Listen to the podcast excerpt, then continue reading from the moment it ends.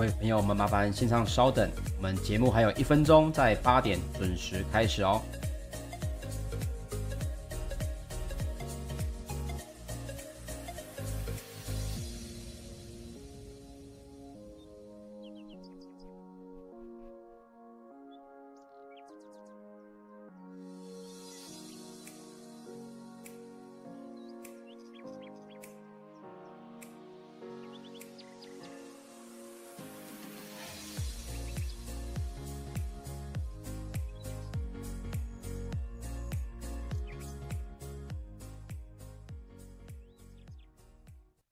OK，时间来到了早上的八点钟，欢迎收听早阿水理财报报，我是股市阿水，三十分钟让你了解全球最新的财经大事哦。那么今天呢是早安阿水第一百六十五集的节目，跟大家抱歉一下哦，这个昨天因为要带小孩子去回诊，所以昨天就没有开节目。那前一天呢，这个标股同学会的同学哦，不好意思，因为这个是理财宝的这个软体哦，好像他们的伺服器呢当天有一些问题，所以哦。那一天呢，也没办法帮跟大家在线上见面。那么没关系，我们今天呢就恢复这个正常的播出。昨天呢，我们看到美股哦，其实还蛮弱的。那么对于这个相关的指数来说哦，台股现在该怎么面对？以及 FOMC 开完会议之后，那么台股的投资人明年可以怎么做？跟现在有什么可以避险，以及还是有话题性跟实质性的类股呢？我们在今天的节目当中会跟大家来分享。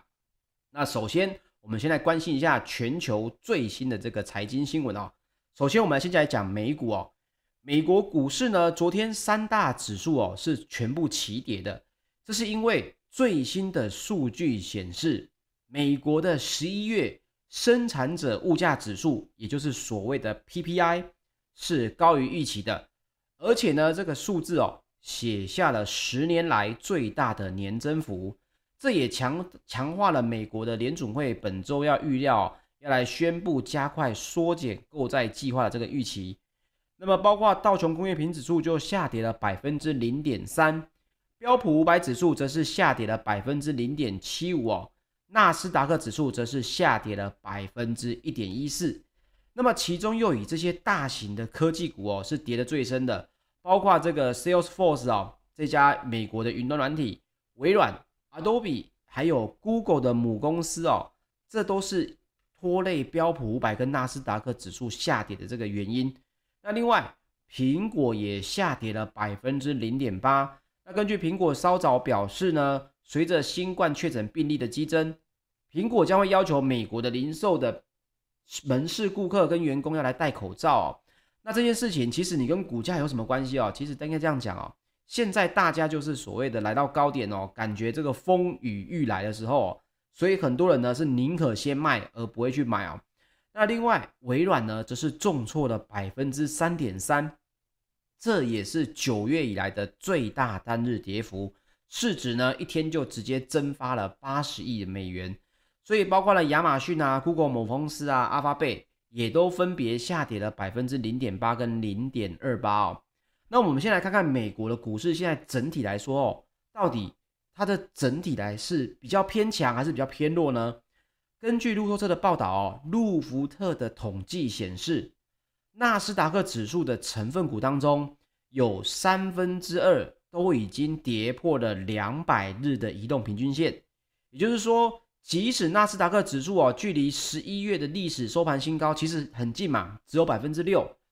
但是呢，里面的成分股哦，其实都已经先陷入了所谓的挣扎。那标普五百里面的十一大类股里面呢，也有十个族群是下滑的。那又以科技股哦表现最差，那么金融股呢是逆势上涨了百分之零点六。那么金融股的上扬哦，为什么？这个待会我们阿水会在节目的最后面跟大家来分享。其实这有助于弥补标普五百指数的部分跌幅。也就是说，比如像是波克夏公司跟美国银行哦，也都上涨了超过百分之一。好，那我们现在聊一聊，现在美股下跌跟全球股市现在最害怕的是什么哦？我们先讲到美国劳工部最新的这个数据就显示，十一月最终需求 PPI 比去年的同期是飙升了百分之九点六，比这个十月的百分之八点八的增幅还要高。这还写下了二零一零年十一月以来的最大年增幅哦。那你会说，哎，PPI 到底是什么？PPI 呢？其实它的中文就叫生产者物价指数，就是说哦，它用来衡量生产者在生产这个产品的过程当中，他所采购品的这个物价状况。那这个指数呢，其实在美国的 PPI 当中哦，是包含了原料啊、半成品跟最终产品等三个生产阶段啊。也就是说，我们举个例子啊，比如说你今天要来做个便当，那么生产者物价指数呢，就是说你去买这些便当里面的菜啊，哎，这些青菜、这些肉品，它的价格呢本身哦是往上涨还是往下跌？如果都是往上涨的话，你的采购成本增加，那这个就会往上飙。另外呢，还包括了这个你相对应的，可能你的这个人工的需求等，都会跟原料、半成品还有最终产品的物价指数去做挂钩。所以生产中面临的这些物价波动，比如说最近很红的阿唐咸粥不是涨价吗？大家不是很多人有人骂，有人觉得哎呀，人家就是吃得起的去吃嘛。其实这个就是所谓的 PPI 哦，他遇到了，我们用一个专业的话语来讲，就是阿唐咸粥说。它的 PPI 指数哦是往上飙升到无法接受，所以呢只好转嫁给消费者。对，所以大家都会说 PPI 跟消费者物价指数哦，长期来看这两者的关联度是很高的。因为 CPI 哦统计的是一般日常生活必需品哦，包括了财货啊、劳务啊。那 PPI 呢只有这个东西本身哦。可是这个东西本身造成的这个物价波动还是很多啊，比如说你去买菜的时候，诶，这个买菜在运输的这个菜车，它的石油成本是不是上升？它的二手车的维修是不是上升？这都会影响菜价。所以我们在 PPI 当中只有看到这个东西的价格的飙升，但是最终哦，PPI 会转嫁到 CPI 里面去。所以呢，虽然上一个月的 CPI 哦，大家也知道这个指数似乎没有很高，大家是稍微放心一点。但是昨天公布的最新的生产者物价指数哦，又让大家那颗心哦又悬了起来，会担心下一次的 CPI 会不会又产生一个大通膨的这个情况哦。这就是为什么昨天 PPI 指数一公布之后哦，美国股市哦下跌的比这个原本公布 CPI 的时候还要来得多哦，因为。生产者物价指数很大几率，它是一个先行指标，所以包括了这个华尔街啊部分的这个专家就说哦，新冠疫情跟通膨呢是偷走耶诞行情的讨厌鬼。那么纳斯达克的部分大型权值股哦也回吐了先前较大的涨幅，走势优于大盘的部分个股哦也遭到抛售，这不是一个好的迹象。那这就是美股呢目前所遇到的一个问题。那另外，美国的参议院哦，周二终于是以五十票对四十九票通过，将债务的上限提高了二点五兆美元的法案。那么接下来呢，会由众议院来表决，预料呢会在周三通过，并且送交给他们的美国总统拜登来赶在期限前签签署哦。这项这个债务上限提高签署之后哦。终于可以把以后呢遇到的所谓的这个美国的公机关关门的事情哦，又把这个借贷权呢延长到二零二三年初。那为什么这件事情很重要呢？因为原本美国的财政部长耶伦哦就警告国会议员，他说如果不提高举债上限，恐怕呢十二月十五号哦，也就是今天就会债务违约。那现在看起来呢，这件事情终于是又往后延到了二零二三年初了哦。好，接下来我们来分享一下欧股方面哦。世卫组织呢就警告，Omicron 的变异株的传播速度是快过先前所有的新冠肺炎病毒株，也许呢已经侵入全球多数国家。那另外，美国的通膨指数哦也居高不下，欧洲的科技股呢是带头的走跌，泛欧指早盘涨势哦是尽数的回吐，中场也是收低的情况。所以昨天呢，泛欧指哦是下跌了百分之零点八四，也是连续第五天的收低哦。那就包括了 WHO 的这个秘书长哦，谭德塞就表示哦，目前有七十七国通报了 Omicron 的案例。那么尽管呢很多没有侦测到的哦，但是实际上 Omicron 也许已经进入了多数国家，这不是我说的哦，这是 WHO 的秘书长说的。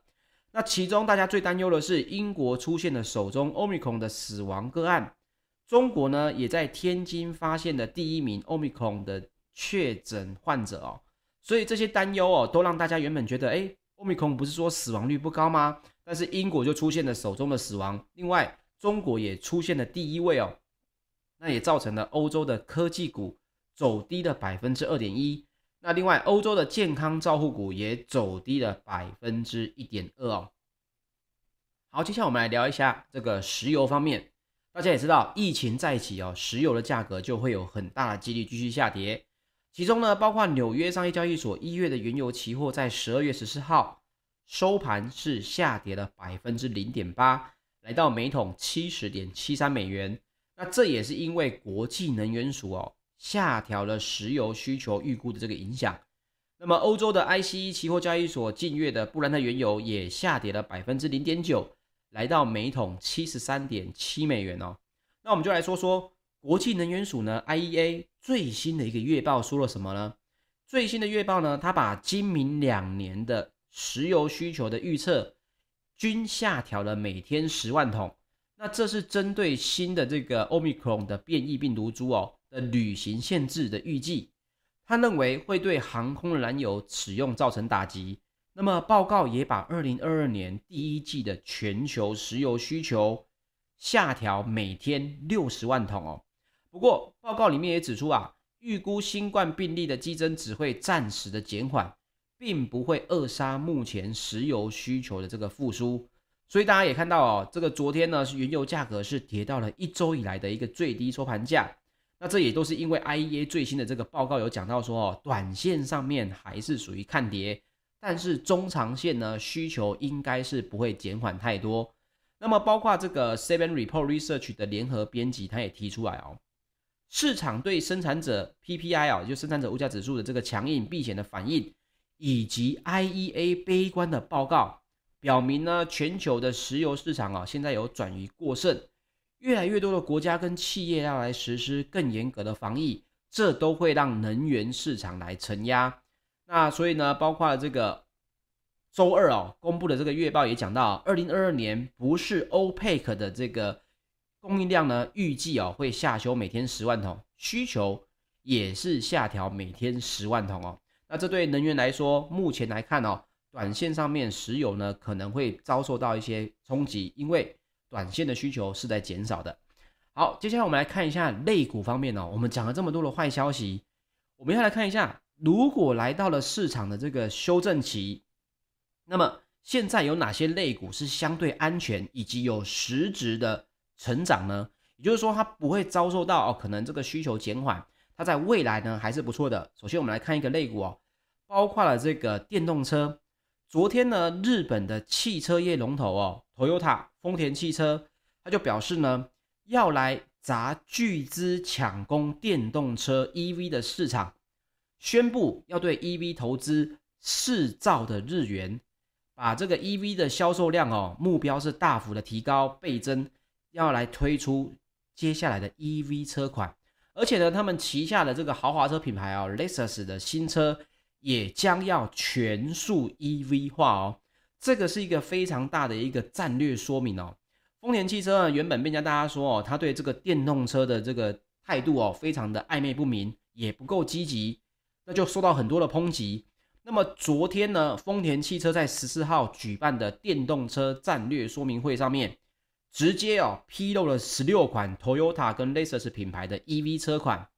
宣布呢，要在二零三零年之前要来投资八兆日元，用于 EV 电动混合车跟燃料电池车等电动化车款的研发跟设备投资。其中这里面哦，有四兆是只投资纯电动车。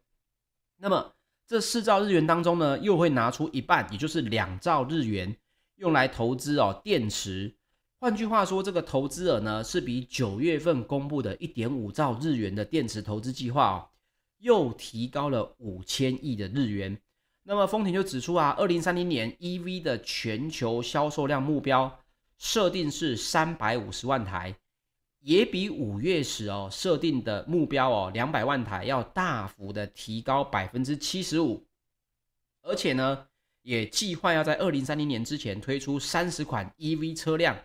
数量啊也比原本的目标要来增加一倍喽。那另外一个非常重磅的消息就是，豪华车品牌 Lexus 的部分目标就是在二零三五年的时候，将所有的 Lexus 新车全数的 EV 化，也就是说是纯电动车，也不是所谓的电动燃油车了。那么丰田哦也计划在二零三零年之前，将欧洲、北美跟中国的 Lexus 新车的 EV 化比重提高到百分之百。所以呢，大家可以看到哦，为了减碳呢，丰田除了 EV 之外啊，也着重研发包括 HV 啊、HFCV 这一些。所以以前呢，他就被说哦，你对纯电动车的推动哦不够积极。那么他们现在丰田社长呢，丰田章男也直接在十四号的 EV 战略说明会哦。直接公开的反击这些所谓的说明哦，他就说，你们都说我们这个对 EV 不积极，所以呢，因此希望借由销量的绝对数量哦，来获得哦更好的评价。所以大家也可以关注一下哦，这个东西等于是在市场现在不太好的时候，诶，但是呢，你看到丰田汽车呢，哦，跟台股相关的还蛮多的哦，比如说像是中碳啊、和泰车啊，以及这个相对应的友商哦，裕日车、红海。以及这个像是电动车、诶电池的大厂哦，在对岸的宁德时代、美骑马、上化康普哦，还有利凯 KY、新普聚合、长源科这些都会跟这个新闻会有相关性哦。大家其实也都可以来稍微来关注一下。就在行情不好的时候，这是一个产业呢，还是在急速的在扩张它的产能，以及它推动它的新型的这个呃车辆哦。我认为电动车的发展哦，短线上面可能会遇到一些呃，跟大盘同样会有一些震荡啊，但是中长线看来，这个目标是没有变的哦。毕竟大厂都在实打实的在做投资了哈。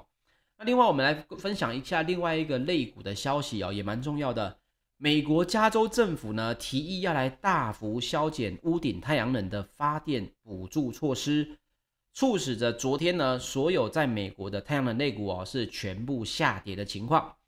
那么加州呢，其实它是拥有美国住宅光电一个最大的市场啊，也就是说哦，它可以在你家的屋顶呢装上太阳能面板，然后把多余的电力呢卖给电力公司，来扣除电费账单。但是呢，反对者哦就长期批评呢，住宅太阳能用户呢其实都是很有钱的人，他们才有钱去装这些太阳能板啊以及电池，所以呢，他认为这是牺牲其他电力用户的利益。也就是说，他是拿上了百亿美元来补贴富豪，根本就是劫贫济富。那这个所谓的这个回收哦，他们在美国的叫做法呢，叫做净计量电价，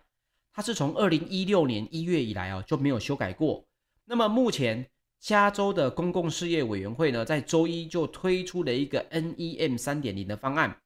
要来大幅削减屋顶太阳能的发电补助。要求呢，装设屋顶太阳能的个人跟企业，不管是接下来的新户还是旧户，都要来缴交月费。那缴交月费，当然大大家就是更不想要去装这个东西的嘛。所以太阳能类股呢，在昨天哦，其实表现都不太佳，包括了美国大型的太阳能电池板制造商啊，First Solar 也下跌了超过百分之二哦。其他像是 SunPower 也下跌了百分之九点二六。中国的金科能源 ADR 也下跌了百分之三点五五哦，这个是太阳能呢一个最新的类股的新闻，分享给大家。那接下来我们再来分享另外一个哦，昨天也是一个蛮重磅的消息，也就是说，大家原本不看好所谓的记忆体哦，应该说现在最新的新闻出来了，今年第三季三星电子的半导体销售呢是超越了 Intel。让三星在相隔了十一季之后，再次的荣登半导体的霸主。那么，根据韩国经济日报啊，Business Korea 的报道，最新的数据显示，第三季的三星半导体销售额是季增百分之十三，来到两百一十美元。Intel 呢，则是季减百分之一点八，来到一百八十八亿美元哦。可以看到，三星半导体的销售额季增百分之三，这是很可怕的数字哦。那这也是十一个季度以来，Intel 首次哦让出半导体一哥的这个头衔。因为原本呢，二零一七年第二季，三星原本是第一次超越，不过呢，没有多久，二零一八年的第四季哦，Intel 就把这个龙头地位给抢回来了。那么原因是为什么呢？大家就去分析哦，为什么三星有能力去超越 Intel 呢？这是因为第三季的记忆体的买气哦，旺过整体的市场。大家就说这可能是三星再次封王的部分原因哦，不是全部，有可能是部分原因。那么根据这个数据就显示啊，当季的半导体销售是季增百分之七点六，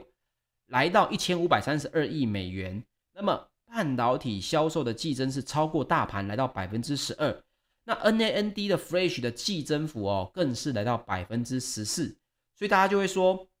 原本八月的时候，摩根士丹利哦，这个大摩才出具的一个凛冬将至，也就是这个记忆体凛冬将至的报告，指出呢，当时就说记忆体的产业即将要触顶哦，供给要追上需求，而且预估哦，二零二二年第一季 DRAM 的价格要跌。可是大家后来有没有看到这个新闻？诶，美光似乎好像已经起死回生啊。那么 DRAM 的价格呢，似乎从本月初哦，也好像要开始反弹。那么半导体的寒冬是不是会比预期更快退散呢？目前用新闻来看哦，以这个最新的数据来看，那么晶片的晶片界的公司就表示，数据公司包括明年的这个需求，它会加码来投资伺服器，所以伺服器的低瑞需求是强过市场的预估的。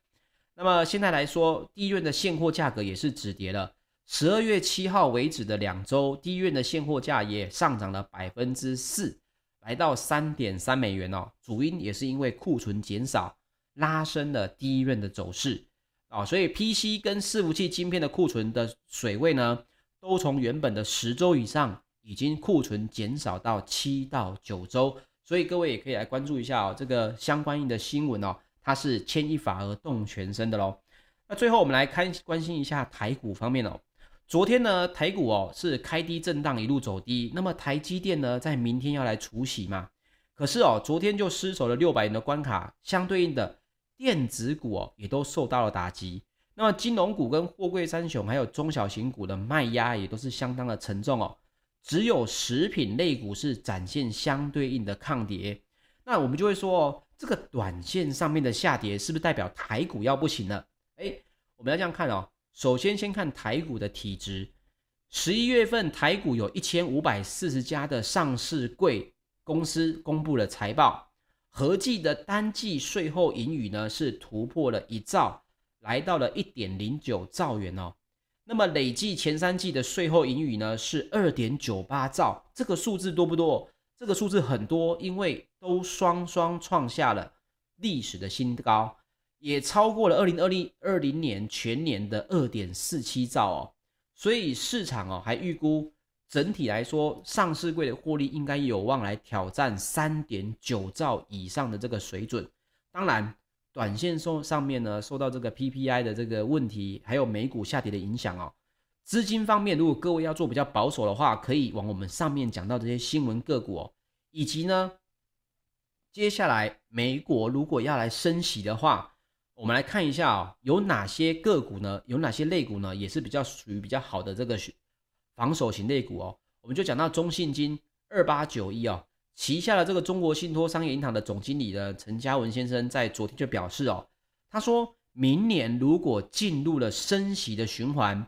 银行业的利差会扩大，对银行业来说应该是一个利多。如果台湾央行呢升息一码，那么评估中信银的税前获利最少可以增加五亿元哦。所以他就聊到了、哦、银行业的市场展望呢。目前银行业是去年最差的嘛，大家都知道，因为一直在不断的这个控制，呃升息，而且呢相对应的还在降息哦。那么疫情下呢，又有一些企业的呆账产生。那今年可能会比去年好一点。如果明年进入了升息环境的话，不光是他们中信银，整体的银行业也都会受惠哦。它的盈余会比较轻松一点，因为利率接近零的时候，银行就没有利差可以赚。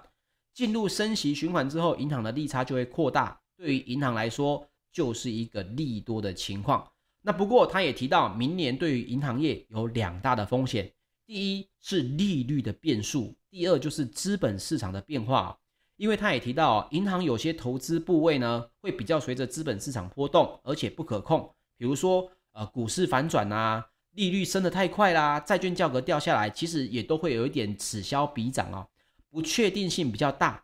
但是核心业务目前看起来，只要进入了升息循环的话，对于银行业来说也都会是比较好的。诶，所以各位如果在这做长期投资的话，你也可以去关注你长期投资的这些公司哦，它的核心业务呢占比是如何来做这个资产的相对应的这个防守或者是攻击的哦。OK。以上呢就是本集的节目内容，谢谢大家收听。如果要听重播，请到 YouTube 搜寻股市阿水。那喜欢的节目也请到我们的 YouTube 帮我们按赞并留言分享喽，谢谢大家。我们明天早上八点再见，大家拜拜。